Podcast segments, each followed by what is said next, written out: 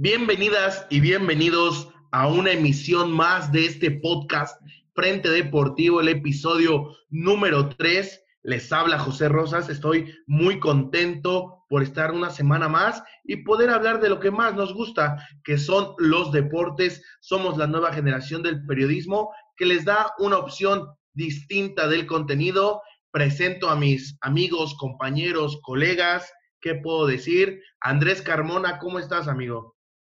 ¿Qué tal, José, amigo, compañero, figura, eh, líder? ¿Cómo estás? Yo estoy, yo estoy bastante bien, muy emocionado de, poder estar aquí otra semana más, hablando de fútbol de fútbol americano, que si nos lo que si pudiéramos, aquí pasamos todo el día, ¿eh? pero desgraciadamente solo tenemos 40 minutos. Así es, Andrés, nos limitan el tiempo, solamente 40 minutos, pero si por nosotros fuera, nos seguiríamos de hilo, ¿no? Que traigan sus palomitas, su botana favorita para escucharnos hablando de los deportes y por supuesto al ídolo de ídolos, Michael González. ¿Cómo estás, amigo? Pues bueno, José, un saludo a ti, Andrés. Muy feliz de estar otra semana más con ustedes, hablando, como bien dicen, de lo que más nos gusta, tanto el fútbol y el fútbol americano, y con muchos temas muy interesantes, ¿eh? Así que prepárense porque la conversación va a estar muy buena. Así es, Michael. Hay temas muy interesantes, tanto en el fútbol mexicano como en la NFL. También le mandamos un gran saludo y un gran abrazo a, Sergio Paricio, quien en esta ocasión no pudo estar con nosotros por problemas personales, pero la siguiente semana ya estarán escuchando su voz agridulce. Y vamos a hablar de, en específico de este repechaje del Guardianes 2020. Y quiero empezar con el Chivas Necaxa. Chivas superó al conjunto Hidrorrayo por la mínima, 1 por 0. Yo creo que este equipo de Necaxa, comandados por el profe Cruz, quedó a deber en el tema futbolístico, en el tema del ritmo. Yo creo que se asustaron de más al ver la camiseta de Chivas. Andrés, ¿por qué el equipo de Necaxa jugó con miedo y por qué perdió? Desgraciadamente cayó en el juego mental de que es mejor no perder, de que es mejor alargar este juego, de que es mejor llevarlos a las últimas instancias, supongo que los penales. Pero pues sí, el equipo de Necaxa jugó con miedo, no supo, no pudo llegarle a Chivas. Chivas dominó todo el partido. Para mí fue justo vencedor, a pesar de que en los últimos 10 minutos Chivas se echó para atrás, no sé por qué. Pero Chivas eh, sí, fue, sí fue superior a Necaxa, merecido totalmente. Hay que recordar que quedó dentro de los ocho primeros Chivas. Demostró que es un equipo de liguilla, algo que muchos dudábamos a, a principios de la temporada. Y ahora el próximo, el próximo paso para Chivas es demostrar que se pueden quedar en la liguilla. Ahora viene un partido difícil contra América. Eh, el, partido el, partido contra Necaxa le puede dar cierta confianza, pero también hay que decirlo, Chivas pudo haber hecho más y también le pudieron empatar el partido. Entonces tiene cosas que trabajar todavía Bucetich con ese plantel mermado, con ese, plantel con muchas bajas, pero siempre Chivas es un equipo grande y tiene que, tiene que comportarse como tal no podemos descartar a ese nombre. Chivas en este partido remó contra corriente a pesar de las ausencias de Alexis Vega y de José Juan Macías. Michael, preguntarte por qué el equipo de Necaxa perdió de esta manera y si el marcador de Chivas se queda corto. Yo creo que eh, tiene mucho que ver con lo que planteó Guadalupe Cruz. Ni siquiera fueron bien ordenados en defensa. Eh, si tú vas a plantear un partido largo, y permites que te lleguen al área, tienes que evitar que disparen a largo. Muy, muy poco lo logró el equipo de Necaxa.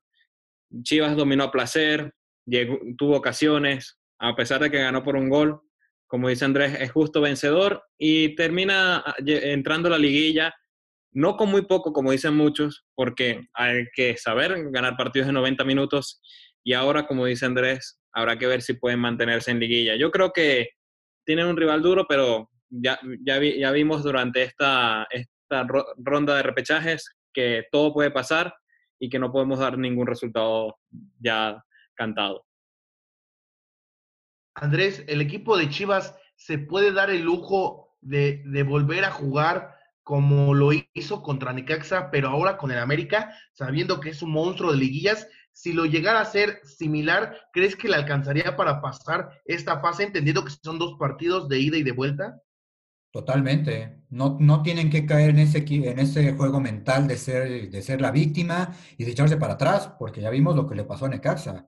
Quedas eliminado y eh, contra un equipo contra América tienes que ir a atacar, tienes que ir a ganar esos dos partidos que ya son de y vuelta. Y además Chivas llega, llega con más que ganar que con más que perder si tú, si, si, tú pones, si tú pones en la mesa quién debe de ser, quién debe ganar, quién, quién es el favorito para pasar a, los, a las semifinales, obviamente es el América. El América queda entre los cuatro primeros, obviamente es, mejor equipo que Chivas. Y Chivas tiene que jugar con, tiene que, tiene que sacar ventaja de eso. Eh, Bucetich es un, es un experto en ese, en ese tipo de temas, ya su experiencia lo, avala, sabe cómo jugar ese tipo de partidos. Llegó a una, a una final con, con Querétaro que si bien no era el, no era el mejor plantel, como lo hoy Chivas no es el mejor plantel, pudo llegar jugando bien. Chivas tiene que ir a proponer el partido y en una de esas se da la sorpresa porque estamos hablando de que en 180 minutos pueden pasar muchas cosas. Hay que ver, ahora hay que jugar con las probabilidades y obviamente mientras más llegues al área, mientras más ataques al rival, más probabilidades tienes de ganar el partido. Entonces sí, sí, sí tendría que, tendría que salir a jugar con la misma intención que salió a jugar contra Necaxa, saliendo a proponer el partido y nada más trabajar con las últimas decisiones, que es los últimos seis cuartos de cancha y ser un poco más efectivos de cada arco. ¿Chivas llega como víctima, Andrés? ¿O no se puede hacer la víctima porque es un equipo popular? No, te repito, o sea, si tú pones quién es el favorito entre América y Chivas, pues obviamente el favorito es el América. Chivas llega como la víctima, Chivas llega como el, el underdog, se podría decir, como el, que, no se espera mucho, pero eso también tiene sus ventajas. Le das el balón al América, le, dejas que también eh, hagan, su, hagan su juego, que el América tiene un juego muy ofensivo en su última, su última etapa con el Piojo Herrera, y aprovechando los espacios a velocidad con el Conejo Brizuela y Estantuna, que desde que regresó de selección ha, dado buenos partidos, y son un equipo peligroso adelante, pero el problema es ver si pueden ser eh, efectivos de cara al arco y ver si Antuna por fin puede tomar esa última buena decisión que fue lo que a mí personalmente pienso que le faltó contra Necaxa. Ahora, Michael, en este partido de América Chivas, que sin duda alguna esto le viene muy bien a la industria, es muy atractivo porque habrá clásico nacional en cuartos de final en esta liguilla del Guardianes 2020. Si Chivas llegara a perder contra América, sería un fracaso tanto de Peláez como de Bucetich y del equipo en general. Fracaso deportivo nada más. Yo creo que no puede, en caso de que sucediera tal situación, no debería desesperarse Chivas y tratar de buscar un nuevo entrenador o hacer una limpia de jugadores o volver a hacer una gran inversión de, en cuanto a plantel. Es un fracaso deportivo. Ya demostró que con Bucetich encontraron el entrenador, se metió a liguilla, cumplió con el objetivo que inmediato, que era volver a que Chivas regresara a una liguilla y volver a ser un equipo importante dentro de México, que parecía que tras la salida de tras, la salida del pelado había perdido un poco de brillo este conjunto de Chivas, pero ahora con Bucetich yo creo que vienen muy cosas buenas y yo no creo que el América debería de confiarse. ¿eh? Bucetich es un entrenador excelente y que en muchas ocasiones ha dejado fuera del América en liguilla. Así que yo fuese el Piojo Herrera, estaría muy preocupado. Justamente, si alguien sabe jugar este tipo de partidos e instancias, ya lo dijo Andrés, es Víctor Manuel Bucetich, lo ha demostrado con Querétaro, lo demostró con Monterrey, en donde fue, en donde fue multicampeón con el equipo de Monterrey. Entonces, habrá que ver de que Chivas le tiene que hacer partido, sí le tiene que hacer partido. Tampoco se puede hacer la víctima contra las Águilas del América será un duelo muy interesante. Ahora pasemos a la, a la otra llave que se jugó, que fue entre Santos y Pachuca. Yo, yo esperaba más del conjunto de, la Laguna, pero Pachuca le pasó 3 por 0. Este equipo, este equipo de, la Bella Irosa juega muy bien, Andrés. ¿A qué se debe el triunfo de Pachuca? Tú dices que esperaba más de Santos. Yo creo que no, yo creo que ese es el estilo de juego de Santos. Yo creo que más bien esperábamos un juego más parejo, un juego donde Pachuca saliera a replegarse porque iba de visita, y yo más bien esperaba mucho menos de Pachuca.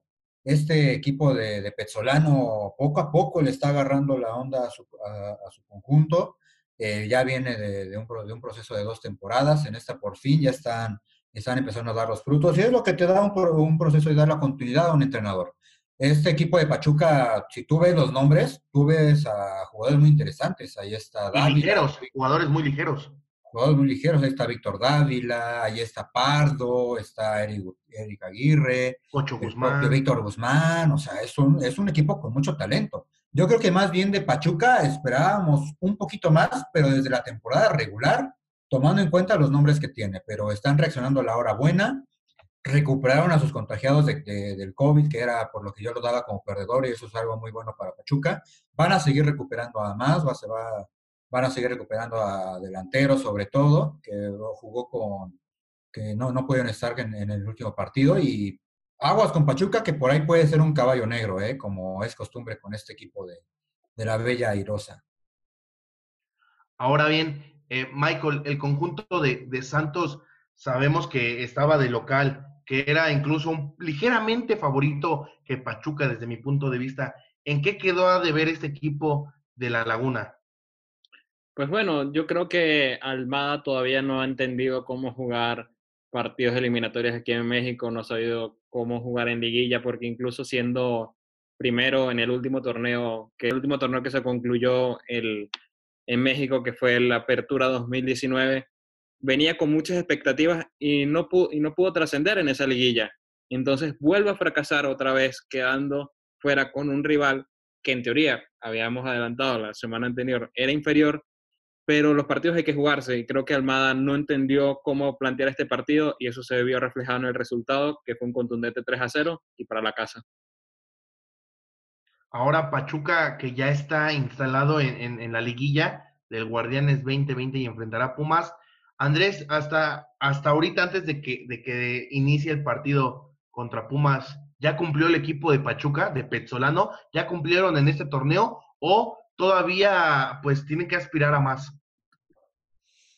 Pues yo pienso que todos los equipos juegan para ganar. ¿eh? Yo no, yo no veo a un, a un equipo decir, no, ya llegué a cuartos de final, ¿sabes qué? Ya de aquí ya que pase lo que pase, porque ya, pero no es la misma exigencia en todas las instituciones. Estoy totalmente de acuerdo, pero si ya estás ahí en cuartos de final, ¿por qué no buscar llegar a semifinales? ¿Por qué no llegar a buscar a la final? ¿Por qué no llegar a buscar a ser campeón? Eso es lo que tiene que, que, buscar Pachuca. Y yo repito, tiene a un entrenador que ya, que ya, ya pudo encontrar a su once, a un equipo con mucho talento y para mí puede ser un caballo negro y para mí Pachuca tiene grandes posibilidades de eliminar a Pumas. ¿Grandes? O sea, ¿sí lo ves con, con gran posibilidad de eliminar a Pumas? Lo pongo en un, líder? Lo pongo en un líder?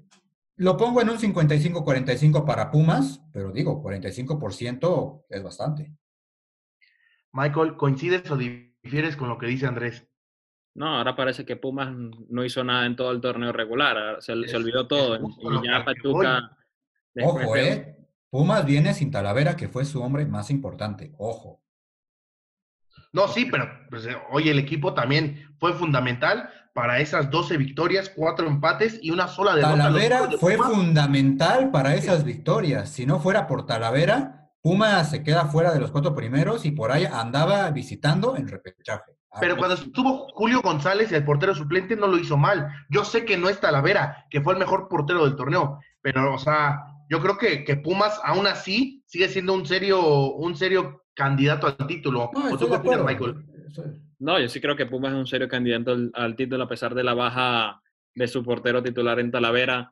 Eh, no, no creo que, como dice Andrés, que eh, sí fue fundamental, pero los partidos no solamente los ganas con el arquero, sino con buena ofensiva. Y Pumas fue una buena ofensiva ganando su último partido contra Cruz Azul, que era vital para entrar a, ese, a esos cuatro primeros lugares, pero si, fue, si, no fuese, si fuese por Talavera nada más, todos los partidos de Puma hubiesen terminado empatados. Eso viene acompañado también. Les recuerdo que Pachuca contra con León fue la mejor defensa del torneo. ¿Cuántos goles le anotó Santos? Cero. Entonces sigue con, sigue con un, con un número muy bajo de goles en contra Pachuca. Aguas. Yo nada más digo aguas. Después de que lo dabas eliminado, ahora eh, llega la final, Pachuca, entonces.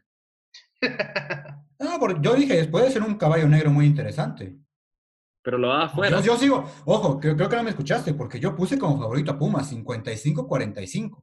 Yo no, no, no, no, no le cambies, habías dicho al revés. No, no, no. Habías Dije, dicho al revés. dije 55 Pumas, 45 Pachuca y que se revisen la grabación. Sí, no, la vamos a revisar. Enfrió, porque se le Tiene gran, gran posibilidad de, de eliminar a Pumas. Por eso Una dije- gran posibilidad. Y dije, y dije 45, para mí es, un, es una probabilidad bastante grande, siendo llegando como víctima Bueno, y que se este, revisen la grabación. Ahora, bueno, otro duelo muy interesante fue el de Puebla-Monterrey, que bueno, a mí Puebla me está callando la boca y fue el rompequinielas. Michael lo habló de que Puebla podría eliminar a Monterrey. A ver, Andrés, el equipo de Monterrey, después de la ventaja de 2-0 en casa, ser campeón de Copa, salió muy sobrado, ¿no? Ya en la parte complementaria. Ayer estaba platicando un rato con Michael después de- del partido y yo le decía, qué pecheada de Monterrey. No puede ser que un equipo que es de local, que no se compara con planteles entre un equipo y otro, que te dé la vuelta de esa manera. No puede ser. Nada más hay que ver qué jugadores de Puebla pueden ser titulares del segundo equipo de Monterrey. Muy pocos. Y te dio la vuelta Puebla ahí yen- yendo ganando 2-0 en tu casa. Eso si no es una pechada, no sé qué es. ¿De quién es más culpa, del turco o de los jugadores? ¿De los dos? Yo diría que de los dos. Porque Un pasa lo 50, mismo. 50. Un 50-50, pues, totalmente, porque vemos cómo, vemos cómo Chivas sufrió en los últimos 10 minutos, vemos cómo Tigres casi le empatan también por echarse atrás los últimos minutos. Entonces, ¿por qué cometer los mismos errores? Ve a buscar el tercero. Entonces, obviamente ahí tiene mucho que ver, eh, mucho que ver el turco. Y por ahí ese penal que también le marcan a Puebla para mí es bastante polémico, lo tengo que decir. Pero a final de cuentas, Puebla ¿El- hizo el su partido. Sí. sí, El, sí, el porque- de... el- ¿No te parece falta? ¿El jalón? Es que como ¿No lo tal deja no rematar? Como tal, no hay un jalón. Como tal, están luchando, están forcejeando los dos, pero pues, al final de cuentas. ah, sí, pero al final de cuentas, el que provoca ese, ese, ese contacto es Ormeño, el propio Ormeño. Y después, pues ya vemos, ¿no? El pésimo cobro de Ormeño que se le, que se le va en el puente trágico a, a Hugo González, que, pues bueno, críticas ya no le, ya no le, ya no le falta, ya no le sobran a Hugo González. Sí, no, o sea, lo de Hugo González es, pues es muy eh, cuestionable porque colabora en el segundo gol. Yo creo que en el primero no, no, no podía hacer mucho porque le desvían no. la pelota en el tiro de Osvaldito Martínez, pero en el segundo sí colabora porque el penal no va ni muy colocado, muy colocado por parte de Ormeño ni a gran potencia. Michael, ¿coincides con lo que dice Andrés? La supuesta falta con Ormeño no, no era penal. Para mí es penal clarísimo y qué displicen- displicente es Montes, la verdad. Como diríamos en Sudamérica, un verde. No puede ser que en casa, cuando ya faltan menos de cinco minutos para poder llevarte la victoria, cometas ese penal tan tonto. No parece un jugador profesional, sino de un amateur. Eh, y ya, bueno, lo que pasa en los penales, en los penales puede pasar cualquier cosa, pero lo del turco sorprende porque considero que sobraron un poco al rival y se les olvida que los rivales también juegan. Y eso quedó demostrado en este partido. No puede sobrar a ningún rival, menos en partidos a 90 minutos, y eso lo demostró Puebla, que con ganas pudo llevarse el partido allá en Monterrey. Ahora, Michael, ya que Puebla, que quedó en el doceavo lugar de 18 y ahora está en una liguilla que entra como, como octavo, va a enfrentar al líder. eh, ¿Crees que llegue hasta esta instancia? ¿León les va a dar el, el, el boleto a casa? ¿O crees que puedan hacerle partido a León, al superlíder? ¿Le pueden hacer partido? Sí, porque si llegaron a esa instancia es porque le pueden hacer partido a León. Yo prefiero, muchos dicen de que no, que prefiero a un equipo como Puebla porque sé que me va a defender y yo voy a atacar, atacar, atacar. No, esos, par- eh, esos partidos son mucho más difíciles de rivales que te pueden atacar. ¿Por qué? Porque si un rival ordenado, como fue Puebla, durante 90 minutos allá en Monterrey, que si no fuesen por los penales muy discutidos, ¿eh? sobre todo el segundo de Monterrey, Monterrey no hubiese anotado goles, yo prefiero un, rival que me salga a atacar que un rival muy compenetrado atrás, muy ordenado, que me pueda complicar las cosas y que eso repercuta en la psicosis de mis jugadores, porque al ver un rival inferior que no pueden resolver el partido, pues se van a desesperar y, y terminar como rayados, eliminados. Andrés, ¿qué tiene que hacer el conjunto de la franja eh, que dirige Juan Reynoso contra León si es que realmente quiere aspirar a, una, a una competencia? Jugar sin complejos, jugar como ayer lo hizo en Monterrey, porque también hay que decirlo, Puebla ayer salió a ofender a Monterrey, no se quedó atrás, los penales lo dicen, a Monterrey le costó llegarle, llegarle a, Puebla, entonces ya demostró que Puebla es un, es un, equipo así, un equipo que te juega sin miedo, un equipo que ya, que ya hizo lo que tenía que hacer, que ya superó todas las expectativas, porque yo incluso hice un ejercicio de, antes de empezar el torneo, de, dónde estaban los equipos en la tabla, y yo ponía a Puebla como último lugar. Entonces, yo creo que ya superaron toda la expectativa. Ya... mejor a Mazatlán que a Puebla? Es que si tú ves el equipo de Mazatlán, tiene, tiene nombres muy importantes. Ahí está Aldo Rocha. Pero no hicieron nada. No, por eso, pero yo, yo, te, yo, te, estoy hablando de antes, o sea, justamente el, el, torneo empezó el viernes, este ejercicio yo lo hice un jueves antes de, antes de iniciar el campeonato. Entonces, si tú te pones a, a comparar planteles, pues la verdad es que tú veías este Puebla, tu delantero es Ormeño. ¿Quién era Ormeño antes de iniciar el torneo? Un jugador de FIFA nada más, ¿eh? Entonces, aguas, lo que hizo Puebla ya de por sí tiene mucho mérito y lo mismo que, dije con Chivas. Si juegas sin, sin complejos, si juegas sin miedo, si juegas con más ganas de ganar que miedo a perder, te convierte en un equipo muy peligroso. Por lo mismo que decía Michael, porque no es, se te puede, se te, se te indigesta un, un, eh, un, encuentro y se te, se te, puede, se te puede voltear un equipo como el como Puebla, lo vimos ayer. Ahora, lo que fue el Tigres Toluca. Por ahí, Andrés, tú decías que Toluca pasaba y pues le salió el tiro por la culata. Tigres pues te digo, o sea, el Tuca sabe jugar estas instancias y lo demostró. Fue un gran partido en donde incluso yo creo que Tigres pudo hacer más goles. La verdad aquí sí tengo que pedir disculpas y decir, perdón Tigres, pero no fue gracias al Tuca, ¿eh? Fue gracias al delantero 10 de, que, es Guiñac. Guiñac. Ese tipo te hace la diferencia en un, en un tiempo muy corto y te define, una, te define una eliminatoria. Y yo creo que eso sí nos faltó analizar un poco más sobre, sobre Tigres, analizar lo que te genera el nombre de Guiñac y sobre todo el peligro que, que, que, te, que te, representa cuando eres, cuando, cuando, eres, cuando, cuando juegas contra él. Entonces, Tigres, como siempre, va a ser un equipo peligroso porque Tuca, sabe, Tuca tiene experiencia, su plantel lo, lo demuestra y sobre todo porque tienes al mejor delantero de la liga. O sea, eso sí, e, eso sí no, no está en discusión. Eh, lo que te genera y lo que te hace entre Pierre Guignac, muy pocos se lo pueden hacer, si no es que nadie en la liga, y gracias a él es que están en, en, los cuartos de final. Porque Tigres jugó basura otra vez. Bueno, ahí están sus pronósticos rumbo a esta liguilla, los cuartos de final del Guardianes 2020. Hay que hacer una pausa, pero en el siguiente bloque hablaremos de la NFL.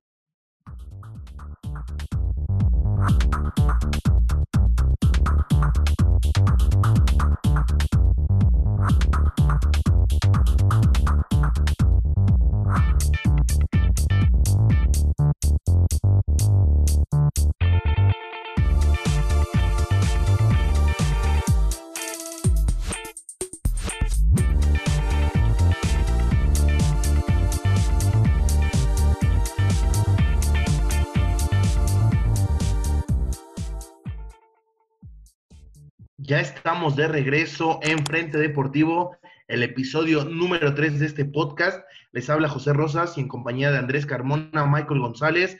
Estamos eh, de regreso y vamos a hablar del emparrillado, precisamente de los Seahawks, este equipo de Seattle que pues por fin ya logró ganar en este partido de la semana número 11 contra los Cardenales. Ganó 28-21, pero es un equipo que comandados por Russell Wilson le ha costado mucho en esta temporada, no ha sido como en las anteriores. ¿A qué se debe esto, Andrés? Que, que Seattle ha sido un equipo, un equipo bipolar y predecible.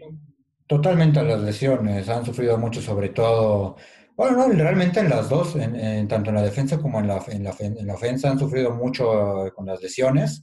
Eh, sobre todo en, las últimas semanas, en la, en la parte de la línea, la línea ofensiva, de la parte de los corredores, eh, no habían tenido participación ni Carlos Hyde ni, ni, Carson, y eso le, afectó mucho a, Russell Wilson, que tuvo que ser muy predecible y tuvo que emplear un plan de juego muy pasador. Y si bien los receptores de, son, son bastante buenos, pues eh, obviamente los rivales saben a qué atenerse cuando no tienes a un juego terrestre y nada más apuestas con lanzar. Y, y se vio en los partidos anteriores, Russell Wilson se vio presionado, se vio sin salida y pues apostó a, bombazos que le habían funcionado sobre todo con DK Metcalf, que al final no, no, no, les, no les dio resultado en las últimas semanas, sobre todo contra los Rams, un partido muy malo para DK y pues se, se notó contra el equipo de los de Arizona de esta semana 11. Regresó Hyde y el equipo volvió a funcionar, sobre todo a la ofensiva. Michael, este partido de, Seattle que, que, ganó marca un, pues prácticamente que van 7-3 en cuanto a su marca de esta temporada y, y qué, qué, mérito le das el poder ganarle a un rival directo de, de, su división como son los Cardinals, que están abajo solamente por una, una, un partido menos ganado, tanto ellos como los Rams, pero qué lectura le das y qué importancia poder ganar a un rival directo.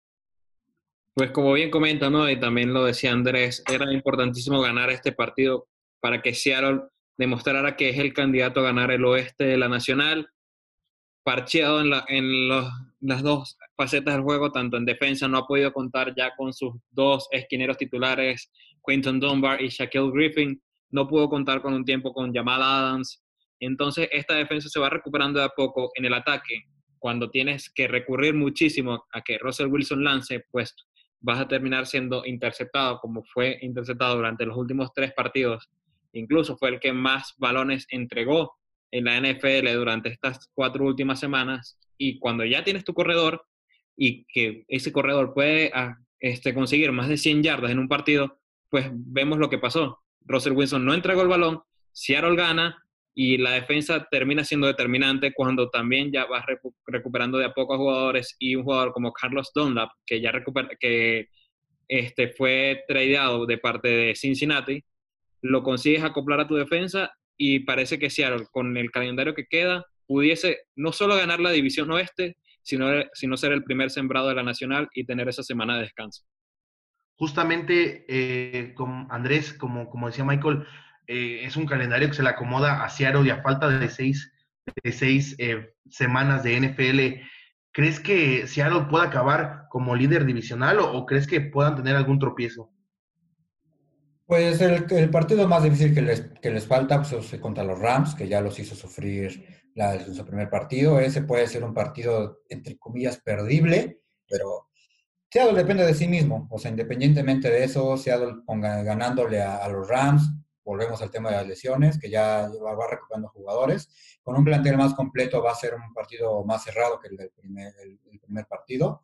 Y bien, bien lo mencionas, es un calendario que se le acomoda, pero eso no quiere decir que se tengan que confiar. Por ahí enfrentan a Washington, que de ahí viene, que ahí, este, ahí tienen eh, un, margen un, poco extraño y por lo que sí, no, no se tendría que confiar, pero sí, sí tendrían que quedar como primero del, sembrado del oeste. Michael, eh, sabemos que se complicó esta división porque también Rams y, los Cardinals han estado apretando, pero Andrés tocaba un tema de, las lesiones que han sido que han sido fundamentales en el equipo de, de, Seattle, pero que de a poco van recuperando hombres. ¿En qué tiene que mejorar, independiente de eso, el equipo de Seattle? ¿Qué tiene que mejorar si quiere aspirar a postemporada? Principalmente en la defensa, ¿no? O sea, todas las estadísticas que ha, ha sacado la, que ha sacado la liga lo colocan como la peor defensa en cuanto a yardas aéreas permitidas, en cuanto a yardas totales permitidas en un partido, pues Seattle es lo peor desde la era del Super Bowl. Entonces eso te habla de un mal trabajo de Pete Carroll, porque siempre ha sido la defensa de Pete Carroll, y tienen que a partir de ahora demostrar que pueden ser esa defensa dominante y acompañado de un buen juego terrestre y un Russell Wilson MVP, pudiesen aspirar a llegar a un Super Bowl. Ahora, eh, hablando de que esta semana 11 de la NFL ha sido una una semana algo atípica con resultados sorpresivos. Yo lo podría ver de esa manera, como pues que Miami perdió contra Denver, los Colts ganaron a, Green Bay y que Dallas, que Dallas pudo ganar contra, contra un equipo que lucía más, eh, más fuerte que ellos, como lo es los vikingos de Minnesota. Andrés, ¿a qué se debe la victoria de Dallas? Principalmente esto se debe al regreso de, Andy Dalton, sobre todo a que ya le, le, dieron un plan de juego donde él tiene que, lanzar el balón, no le dieron tanto eh, protagonismo a Ezequiel, Elliott, que ya que ya, ya había semanas que no tenía un, gran partido como el que tuvo, el que tuvo esta semana. Y hubo, un cambio clave que ahora sí que fue el que prácticamente le, dio la victoria a estos Cowboys, que fue el pasar a Zach Martin como tackle derecho. Zach Martin es un jugador que juega regularmente como guardia izquierdo, pero es uno de los mejores linieros ofensivos de la liga y te da esa opción de ponerlo como tackle. Dallas había, ha sufrido toda esa temporada con las lesiones tanto de Al Collins como de Tyron Smith, que son los dos tackles titulares, y por eso le habían llegado tanto su coreback.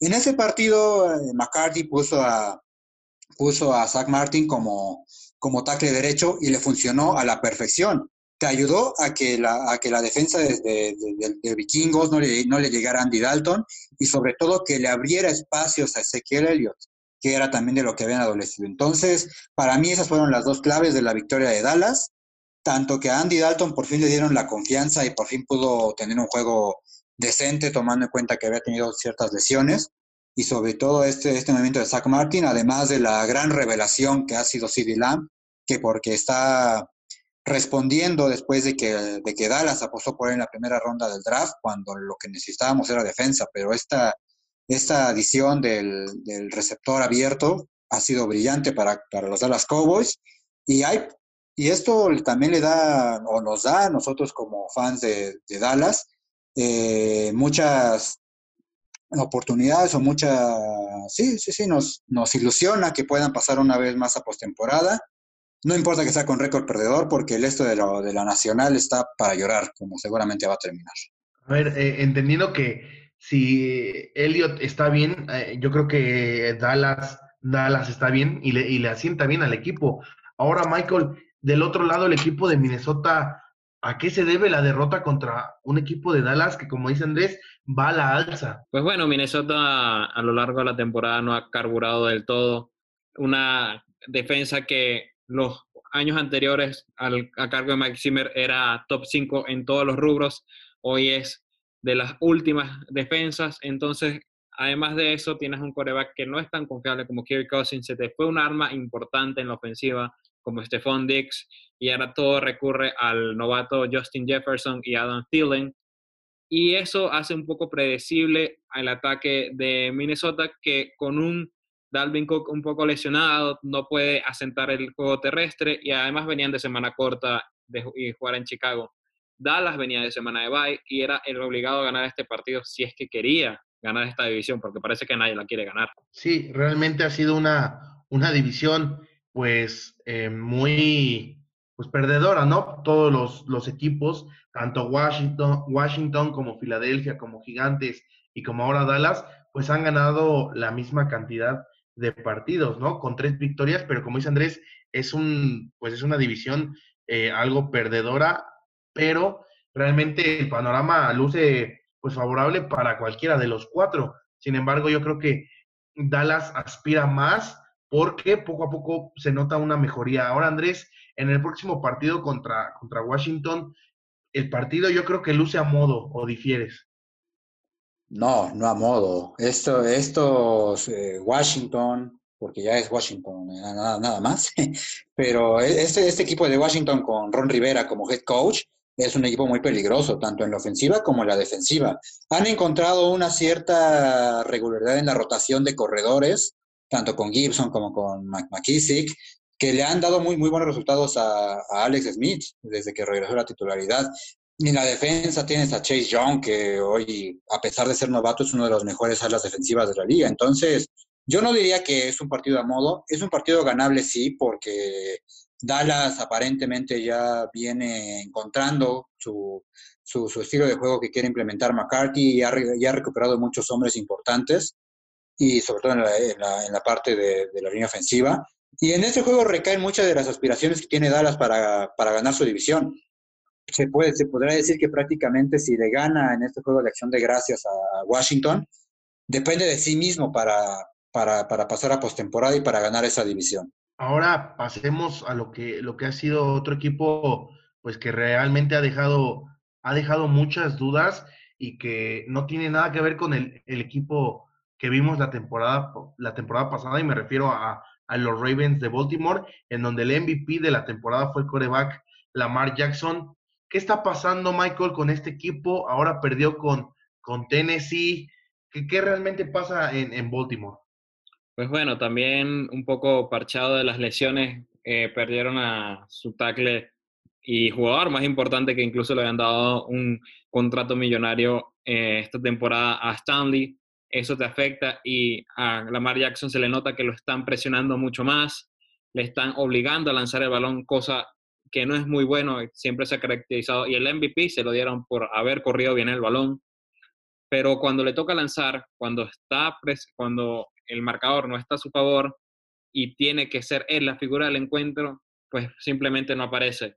Y ojo, porque pudiese complicarse incluso la clasificación a postemporada de los Ravens, porque no van a ganar la división norte de la americana, porque ya la tiene Pittsburgh, eso es un hecho pero la lucha por los comodines no la tiene tan fácil, porque por ahí está Miami, por ahí están los Raiders, por ahí pueden estar sea Indian, eh, Indianapolis o sea Tennessee, y puede terminar en fracaso la temporada de Baltimore que pintaba para ser finalista de la americana junto a Kansas City. Ahora, Andrés, este equipo de Baltimore ha sido muy cuestionado, bueno, criticado por su coreback Lamar Jackson, que no es tanto un coreback, sino que eh, es un coreback que le gusta correr y, lo muestra en, yardas, ¿no? En yardas recorridas, pero eh, realmente, ¿qué pasa? ¿Qué pasa con Lamar Jackson? Y además, el partido, eh, la semana que viene, tienen, bueno, tienen un partido bravísimo para la semana 12 contra los Steelers. Sí, como bien ya, ya, lo mencionaba Michael, es un, se vuelve un equipo muy predecible. Es un equipo que gusta más de correr. Si tú te das cuenta, ves el roster y ves el estilo de juego de los Ravens, pues prácticamente no tienen receptores abiertos. Tuvieron que activar desde el 2017 a Des Bryant. Entonces, pues por ahí hay un problema. Lo, él ha recorrido mucho, sobre todo a sus alas, a sus alas cerradas con Mac Andrews, que es su principal receptor. Porque también hay que decirlo, ha tenido, ha tenido buenos pases de anotación. Su problema de Lamar Jackson, y lo demostró desde la temporada, en la postemporada pasada, es en los momentos importantes y contra equipos importantes. Es ahí donde le cuesta mucho trabajo a, a Lamar Jackson y a los Ravens. Y bien lo comentaste, en la, semana 12 vino un partido muy, muy complicado, muy cerrado, que volver a, volver a enfrentar a los Steelers. Y por si eso no fuera poco, se les complica de que sus, de que sus dos corredores principales, tanto Dobbins como Mark Ingram, dieron positivo, están en la lista de, COVID. Podrían jugar si dan, si negativo, pero tomando en cuenta que este partido es en, jueves, es en jueves por el Día de Acción de Gracias, pues se antoja complicado y este va a ser un juego donde va a tener que lanzar sí o sí Lamar Jackson, lo que entonces, pues seguramente van a, tendrían que perder según, según los pronósticos, según como lo que vienen mostrando los dos equipos, pero sí se le puede complicar de más y puede incluso estar despidiéndose de la temporada. Justamente, Andrés, Lamar Jackson tiene que, tiene que empezar pues a pesar más en su equipo porque lo necesita. No se nota el Lamar Jackson de la temporada pasada y ahora Michael, ¿qué tiene que hacer este equipo de Baltimore para mejorar? O sea, en, su trabajo, en lo que queda de, de, los juegos, si es que aspira a, a los juegos de comodín o buscar algún lugar. Bueno, si quiere aspirar a meterse como comodín, que bien pudiese tener la posibilidad si es que falla Tennessee o Indianapolis o los Raiders o Miami, pues primero tienen que ganar este partido de acción de gracias en contra de Steelers, porque de perderlo se pondrían con marca de 6 ganados, 5 perdidos y se antoja el panorama un poco complicado con 5 derrotas meterse a postemporada como comodín, viendo que también incluso Cleveland está por encima de ellos en el norte de la americana tienen que mejorar incluso, decirle a Lamar Jackson que tiene que mejorar lanzando el balón, porque cada vez que intenta lanzarlo, no pasó esta semana contra Tennessee, para ganar partidos termina siendo interceptado. Cuando no funciona el juego terrestre, mucho menos va a funcionar el juego, el juego aéreo y John Harbaugh tiene que poner, este, sentar las bases con Lamar Jackson y decirle, mira, voy a necesitar que lances el balón y que seas efectivo haciéndolo, porque no podemos ganar los partidos nada más corriendo porque los rivales ya nos conocen. Bueno, esto ha sido todo dentro de, este podcast Frente Deportivo. Vaya que eh, habrá juegos muy interesantes para la semana 12 de la NFL y pues la información deportiva sigue. Andrés, agradezco que hayas estado en esta ocasión con nosotros. No, un placer, José, Michael, siempre, siempre es grato tener una, una plática con ustedes de deportes y aquí vamos a estar para la próxima semana. También al figura de figuras, Michael González, gracias por estar con nosotros en este podcast. No, gracias a ti, José Andrés. También un saludo a Sergio y que espero que les haya gustado esta plática, estuvo muy buena y ya nos reencontraremos la semana que entra. Así es, Michael, igual un gran saludo, abrazo. Estamos con Sergio Paricio y esto fue todo en Frente Deportivo.